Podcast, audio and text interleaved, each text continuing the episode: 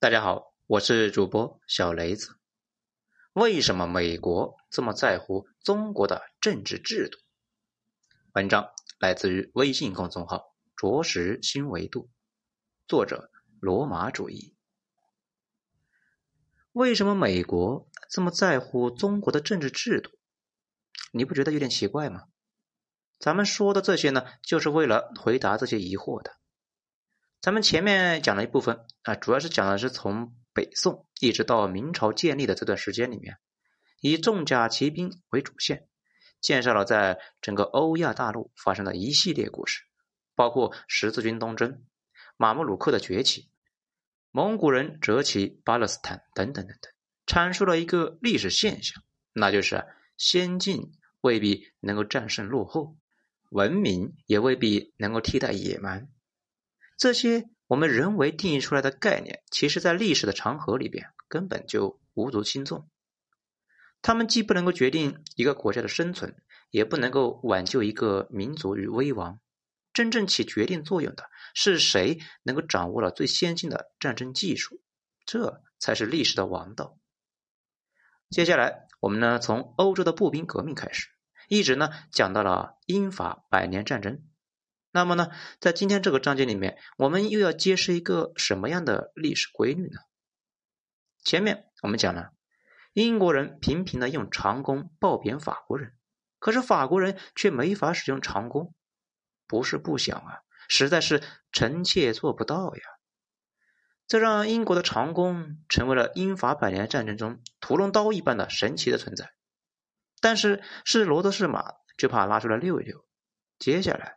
我们就会发现一个奇怪的问题：弓箭这种武器在古代世界里面简直就是萝卜白菜，家家都有。难道英国的长弓真的就是天下一绝吗？这没有对比就没有伤害。事实上呢，在中世纪，英国的长弓和亚洲的弓弩啊相比呢，别说是上琅琊榜了，能不能够在兵器谱里面排进前十，这都是一个大问题。为什么？怎么会这么说呢？因为和亚洲的复合弓相比呢，英国的长弓在技术上是全方位的落后，没有一点值得夸耀的地方。我们先不说北宋的神臂弓、克迪弩这些古代大神级别的兵器，我们呢就说一说古代整个亚洲世界最常见的复合弓，就足以把英国的长弓呢甩出好几条街。《轻兵器》这本杂志呢，二零二零年第十二期，这里面呢有个介绍。今天在英国的利兹皇家军械的博物馆里面呢，存放着一把来自印度莫卧儿帝国时期瓜廖尔制造的复合弓，也就是俗称的谢弓。这种弓是由蒙古人传入印度的，在印度莫卧儿王朝时期是印度军队的标准装备，一直使用到了一十九世纪。今天在英国利兹军械博物馆在藏着这把弓。它的最大射程呢，能够达到五百步。这里啊，可能是录入错误，应该为马。这比英国的长弓呢，这个最大的射程四百码要远得多。虽然讨论这种射程并没有什么实际的意义，这就好像我们拿着手枪以四十五度的角度对天射击一样，能够把子弹呢打出几百米。这纯属理论数据，但至少呢，这说明了一点。它的能量转化效率高于英国的长弓，因为我们知道一把弓的最大威力受制于一个人的最大臂力，这就是它的理论上限。一把弓能够把人的肌肉的力量呢转化成多快的弓箭速度，这个效率的高低就说明了这把弓的好坏。从这一点来看，英国的长弓的转化效率呢明显低于来自亚洲的复合弓，就更别提来自印度的这把谢弓。这种样式呢，是由蒙古人带来的，而所有的历史书上都明明白白的记载着，草原游牧民族的弓箭威力是比不上同时代宋军所使用的军弩弓的，他们呢才是真正的传奇般的存在。所以论威力，英国的长弓是在当时的世界上，那肯定是排不上号的。对于弓箭来说，还有一个非常重要的指标，就是瞄准的时候。维持弓弦被拉满的时候所需要的力量，这个值应该是越小越好，这样呢射手才容易呢射得准。我们知道亚洲的复合弓都是反曲长哨弓，就和今天奥运会上啊射箭比赛用的那个相同。这种弓呢有一个特点，就是开弓的时候虽然费力，但是拉开以后啊，由于长哨的杠杆作用，在拉满时所需的力量相对较小，因此有利于较长时间的瞄准。相反，英国人虽然不知道当时呢有这么个黑科技，他们的弓依然是最原始的形态，拉得越满越费劲，不仅呢不利于瞄准，也不利于长时间的射击。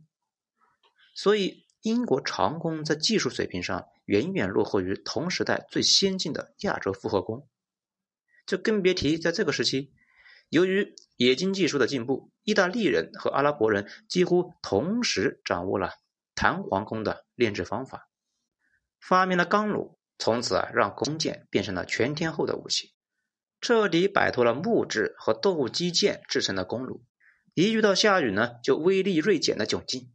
所以，英国人的长弓单从技术指标来讲，实在是乏善可陈。真正的倚天剑、屠龙刀，那都是在亚洲人手里面。但是，为什么历史上独独让这个数字成名了呢？显然，长弓的胜利并不是长弓厉害，问题是要到其他的方面去找啊。那这么看来，只有一个原因，就是英国人的战术优秀，把长弓用到了出神入化的境地。但是，如果我们仔细研究历史呢，我们会发现这其实也说不通。为什么呢？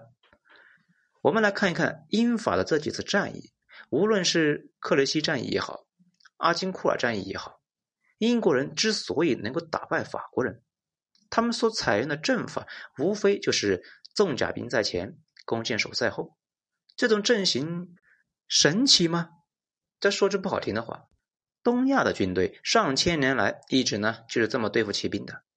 宋朝人和辽国人打，和西夏人打，和金兵打，和蒙元打，天天都是摆了这个阵型。可是为什么很少能够上演奇迹呢？原因很简单，除非是骑兵的脑袋长包了，否则谁会傻乎乎的去冲击严阵以待的步兵？他们凭借的机动优势，有数不清的办法可以搞垮步兵。怎么会选择最蠢的一种呢？这么看来，英法百年战争中的所有奇迹，不是英国人有多么的强悍，而是法国人呢太给力了。这也就解释了为什么到了英法百年战争的后期，英国的长弓突然就不灵验了。这是怎么回事呢？这一切呢，都还要从一个女人说起。我们在前面讲儒法的时候说过。只有女人和外国人才能够拯救法国人。那么这个女人是谁呢？相信呢不说，大家也都猜到了。没错啊，她就是大名鼎鼎的贞德。咱们过去在读历史的时候呢，心里啊一直有个疑惑，怎么也找不到答案。为什么当贞德成为法军的统帅以后，突然一夜之间，英国的长弓对法军就无效了呢？不知道读过这段历史的小伙伴们呢，是不是那同样感到迷惑？回溯这段历史，我们会发现一个非常神奇的一个现象：贞德在担任统帅期间，既没有对法军进行组织创新，也没有对法军进行战术改革。那为什么当法军簇拥在他的麾下的时候，突然间就所向披靡了呢？这关于贞德啊，历史书上讲的最多的就是他的各种神机和八卦。反而呢，对他到底是如何用兵打仗，却是呢琢磨甚少。我们今天津津乐道的都是他的各种花边新闻啊，比如贞德之所以出名，除了他天天神神叨叨的念叨自己呢是上帝的使者以外，就是他神奇的预言功能。他的第一个神迹就是呢，他拦住了法军的一个指挥官，预言他们攻击英军后勤部队的行动呢会失败。这按照常理来说，真得如此的乌鸦嘴，法军的指挥官应该会赏他几个大嘴巴子，让他知道什么叫做祸从口出。可能呢，是因为这个法军的指挥官是个贵族啊，修养呢足够的好，就觉得没必要和这个疯疯癫癫的女人呢来较真。也可能是因为贞德的父亲呢曾经是一个小官吏，所以呢就给了他一点面子，就没有理会他。但是没想到贞德真的是一语成谶。法军又战败了，这就是历史上著名的飞鱼战役。法军不仅仅没有吃到英国人的臭鲱鱼，却再次呢被英国人的长弓血洗。这是法国历史上这又是一次至暗的时刻。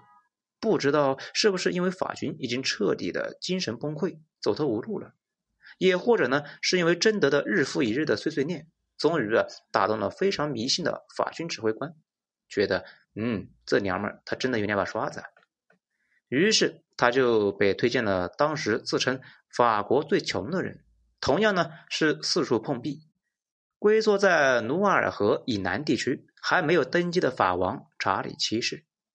从此，这个青春期的少女就开始了她的传奇之路。接下来的故事，我们都知道，法王为了确定贞德到底呢是上帝的使者，又或者呢仅仅只是一个江湖骗子，就找了个仆人来冒充自己，而法王自己呢假装成仆人，混入了普通人群当中，来测试贞德是不是真的大神。结果，贞德一眼就识破了冒充的法王。转身在人群里面就找到了真正的查理七世，并和他促膝长谈。据说谈到了很多法王认为呢只有他自己才知道的事情。从此啊，让查理七世就对他佩服的是五体投地，把大军交给了他来统领。不过对于这件事情，咱们倒不觉得这是什么神机。我认为呢有一个更合理的解释，也许是因为贞德的父亲担任过村庄里的小官吏。很可能对查理七世有所了解，也听说过很多花边新闻，回家作为餐桌边的话题，曾经呢讲给过贞德听。而贞德又比较聪明，发现坐在王座上的假查理七世和他听到的查理七世不一样，所以呢会去人群中找出真正的法王。不过这些呢并不重要，重要的是我们看到贞德给法军带来了什么。一般的历史学家就认为呢，贞德鼓舞了法军的士气。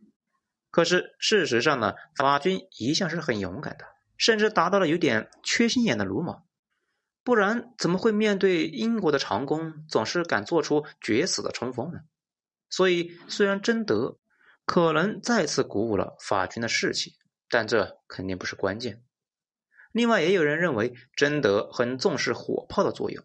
可是，在此之前，法军就已经把大炮啊投入实战了。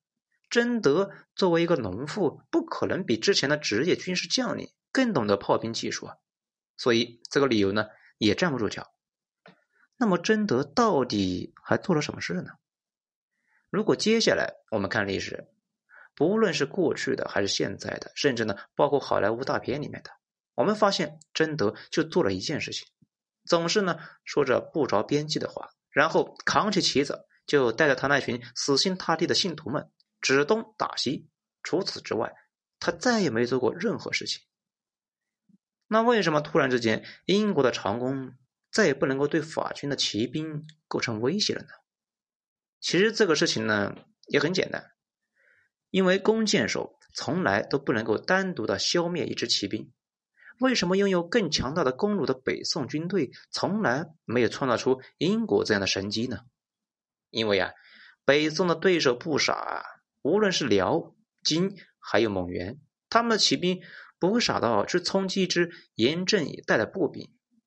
这些强大的骑兵，要么呢去包围对方、骚扰对方，要么呢就截断了对方的粮道，逼迫对方的移动，寻机歼灭对方。几乎同时代的亚洲骑兵，基本上呢都是这种打法，只有法国人才会这么蠢呢。但是法国人为什么会这么蠢呢？原因很简单，法军缺乏统一的指挥。法军在几次关键战斗中的失败啊，都是因为缺少一个绝对权威的总指挥。法王虽然是名义上的这群大大小小贵族们的最高统帅，但是呢，经常他说的话呢，就和放屁一样，没用。第一次在克雷西战役中，法军中的热那亚弩手被英国的长弓击退之后呢，没等弩手呢退出战场，法国的骑兵就发动了冲锋，结果呢和弩手撞在了一起，这还没有杀到敌人呢，自己就乱作了一团。第二次呢，面对的全是烂泥的地面，有些鲁莽的法军骑士啊，偏偏要发动冲锋，导致其他的法国贵族们被迫着跟着一起去送死。第三次更加荒唐，因为法国的贵族们担心呢自己的价值不菲的战马被英国人用长弓给射死，骑士们居然下马去进攻。贵族们不遵守战场纪律，好勇斗狠，又随时呢都在打自己的小算盘，这种仗不输才怪啊！我们知道，处于封建时期的法王国王对贵族们的约束能力呢，实际上是非常有限的。国王想做什么事情，必须和贵族们商量着来，不能够啊把有枪有地盘的贵族们给逼急了。所以国王没有办法解决这些问题。这种情况呢，和中国的春秋时代非常类似。那些贵族势力呢，非常强大的国家，通常啊都是战五渣。比如孔子曾经生活的鲁国，王权就非常的衰落，把持朝政的就是被称为三桓的三大家贵族。所以呢，进入战国以后，没能混多久就被楚国给吞并了。只有那些王权强大的国家，才能够啊坚持到战国后期。所以呢，理解了这一点，我们也就能够理解了为什么一个女人能够拯救法国了。原因很简单，因为贞德通过装神弄鬼得到了超越法王的能力，第一次让法军成为了一个统一，有了统一的指挥，而法军的战争潜力呢，就本来那比英国强，从此彻底的被调动了起来，一举扭转了颓势。理解了这一点，我们就能够理解接下来发生的事情。为什么法王查理七世要出卖他的大恩人圣女贞德呢？好，这一章咱们先说到这里，还没完，下章接着继续。